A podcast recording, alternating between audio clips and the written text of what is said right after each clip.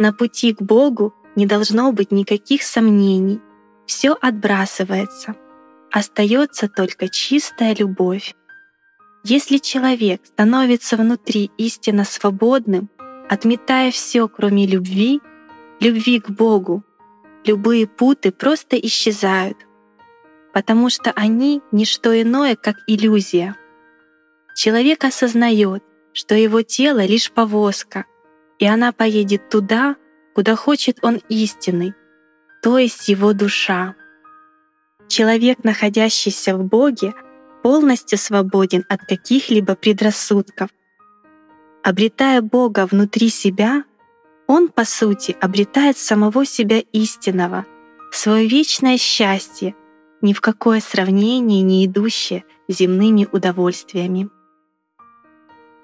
Цитата из книги Анастасии Новых «Птицы и камень».